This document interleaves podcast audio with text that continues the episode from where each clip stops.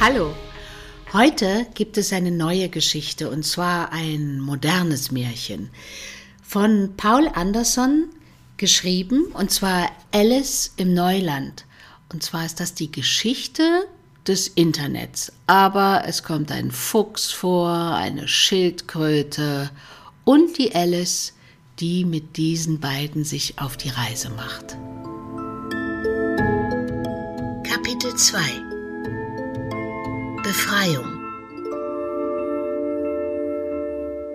Huhu, du Menschenkind, lass doch mal das Gott spielen und hilf mir lieber raus. Alice blickte sich erschrocken um.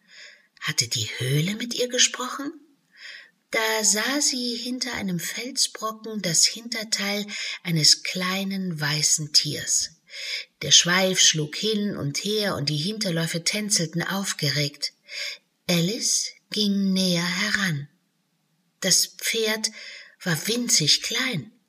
Es ging Alice gerade bis zu den Knien. Jetzt sah sie das Horn des Pferdes, es streckte fest im Felsen. Du musst mir helfen, bitte, jammerte das Einhorn. Ich stecke hier seit tausenden von Jahren fest. Nur eine Alice kann mich hier herausziehen. Seitdem warte ich auf diese Alice. Du heißt nicht zufällig Alice. Doch, ja, genau, lachte Alice. Und wie heißen Sie? Heribert. Angenehm, Herr Bert. Alice Lippen schürzten sich zu einem Lächeln, als sie anhob. Und wissen Sie was? Ich dachte immer, Einhörner seien Fabelwesen. Ich habe noch nie ein lebendiges gesehen. Da wir uns nun gegenseitig gesehen haben, sagte das Einhorn, halte ich dich für echt, wenn du mich für echt hältst. Abgemacht? Wenn Sie so wollen, ja, sagte Alice. Na los, dann hol mich mal hier raus, Kindchen. Alice packte das kleine Einhorn am Schwanz und zog kräftig. Aua, Hilfe, das tut weh, nicht am Schwanz ziehen. Oh, entschuldigen Sie bitte, Herr Bert, aber was sein muss, muss sein. Alice zog weiter, nun etwas vorsichtiger. Aber es rührte sich nichts.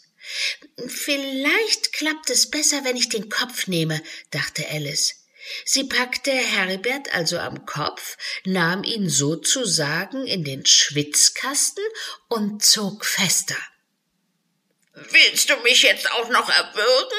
Das Einhorn war wütend, Tränen kullerten über seine Wangen. Du hast doch gesagt, dass du Alice heißt. Warum zum Teufel klappt das nicht?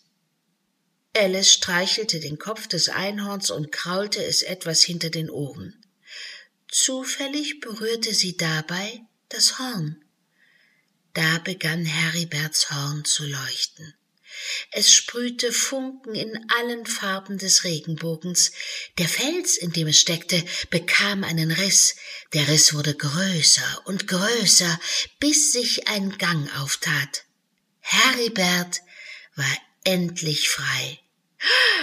Du hast es geschafft! Juhu! Das Einhorn vollführte einen Freudentanz. Oh, ich danke dir, liebes Menschenkind, wunderschöne Alice. Heribert brach mitten in seinem Freudenausbruch ab und blieb wie angewurzelt vor Alice stehen. Verdutzt musterte er Alice von Kopf bis Fuß. Du, äh, du, du, du, du bist nackt, stotterte er schließlich.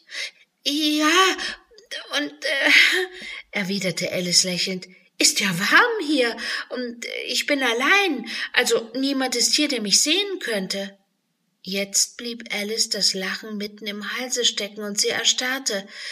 Ähm, oh, ähm, so war das nicht gemeint. Sie, Sie sind natürlich nicht niemand, sehr geehrter Herr Bert. Alice machte höflich einen Knicks vor dem Einhorn. Mich darfst du auch nicht vergessen, erklangte eine Stimme aus dem Gang, der sich geöffnet hatte. Heraus trat ein Fuchs, sein feuerrotes Fell glühte im Halbdunkel. Jetzt sind wir also zu dritt. Ein nacktes Mädchen, ein Einhorn und meine Schlauheit. Der Fuchs schüttelte Alice die Hand und gab dem Einhorn einen Klaps auf den Allerwertesten. Ihr zwei wollt ins Neuland, stimmt's? bemerkte der Fuchs. Ich kann euch führen.